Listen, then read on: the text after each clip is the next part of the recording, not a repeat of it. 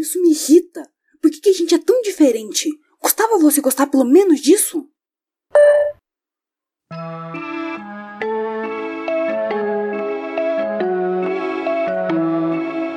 Olá, meu nome é Marina Moreira e esse é o Relações Autênticas.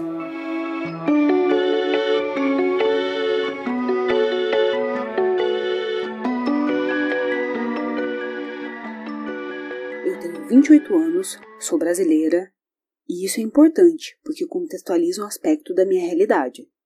E me considero da geração. Alma gêmea! Muito diferente daqueles que nasceram no início do século XX e que, porventura, tiveram seus casamentos arranjados, ou seja, acordos entre famílias a respeito de jovens que pouco ou não se conheciam, jurados a uma vida de comunhão. Um parêntese. Talvez essa fosse a realidade dos brancos da época. Não sei bem a dos negros. Enfim, o ponto é: eu acredito que esse modelo de relacionamento gerou severos traumas na nossa sociedade, dando subsídio para a criação das gerações alma gêmea. Ou, em outras palavras, uma massa de pessoas que, ao meu ver, esperam encontrar um par que terá um comportamento social parecido, assim como hábitos, gosto musical, paladar, hobbies complementares, no meu entendimento, criamos um ideal intangível de parceiro ou parceira. E aí, quando nos apaixonamos e esse alguém não vem como idealizado, caos. Porque realmente sentimos amor, mas a pessoa não entrega aquilo que projetamos. Ela não gosta de dançar e por isso não vai nos bailes comigo. Mas quem eu amo precisa me acompanhar nesse tipo de evento, não é mesmo? Eu gosto de fazer trilha e quando começamos a namorar, eu não sabia que ela gostava de passar os finais de semana em casa. Cara, ela fala de um tanto que não precisa, sério. Nesse momento, a ilusão de um relacionamento puramente gostosinho, simples e fluido, sem esforços, se rompe.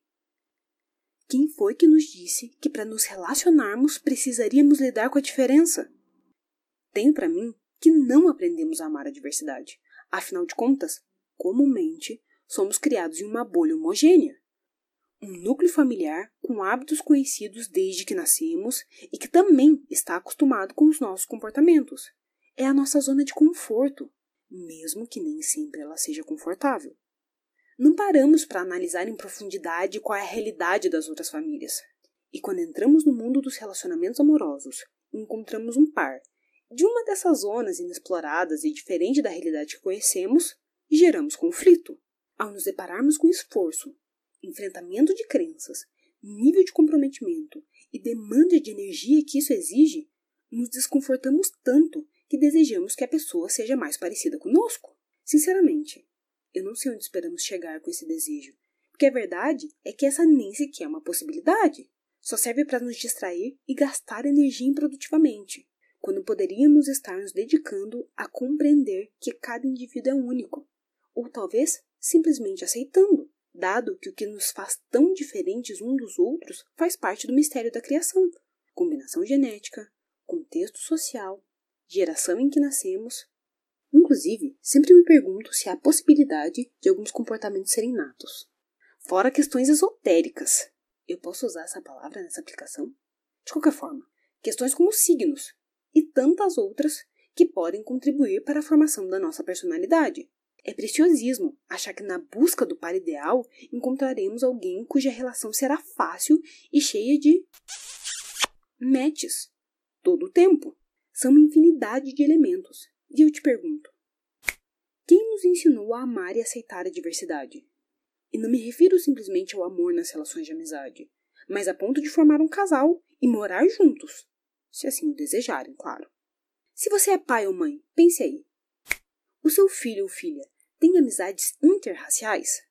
Um amigo ou amiga que apareceu em fotos juntos, que vá na sua casa, que eles convivam fora do ambiente escolar? Ela ou ele convive com pessoas de classe social diferentes a ponto de conhecer a família ou a casa do outro? Agora se faça as mesmas perguntas. Você tem uma grande amizade interracial? Você já teve um relacionamento afetivo com alguém de outra raça? Você convive com famílias de classe social diferentes da sua? Conhece suas casas, independente de pessoas com mais ou menos concentração de renda. Entende onde eu tô querendo chegar? Nós vivemos numa bolha e criamos as próximas gerações para perpetuarem isso. Imagino que aquelas pessoas felizes e realizadas nos seus relacionamentos são aquelas que ousaram ir além, que se permitiram sentir o desconforto pelo contato com a adversidade, que enfrentaram um conflito, mas não com a intenção de vencer, e sim de aprender, que se permitiram olhar aquele indivíduo tão diferente do que estavam acostumadas e com olhos de curiosidade encarar o novo. Novas estratégias fazem parte dessa caminhada. Por vezes ceder, outras se comunicar com clareza para defender sua opinião. Todas as horas, escutar com atenção. Buscar compreender a realidade do outro ao invés de querer remodelá-lo. Quem sabe talvez isso seja amor. Encontrar a pessoa no meio do caminho, nos mostrando quem somos em essência e nos abrindo para enxergar quem o outro é. Acolhendo com paciência as diversidades e co-construindo a relação com base numa comunicação transparente.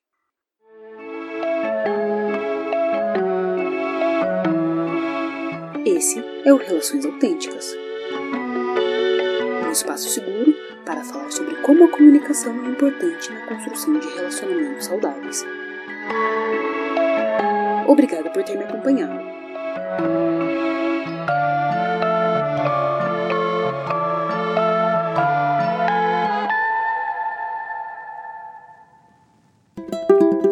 Este podcast tem o selo Ominira de edição.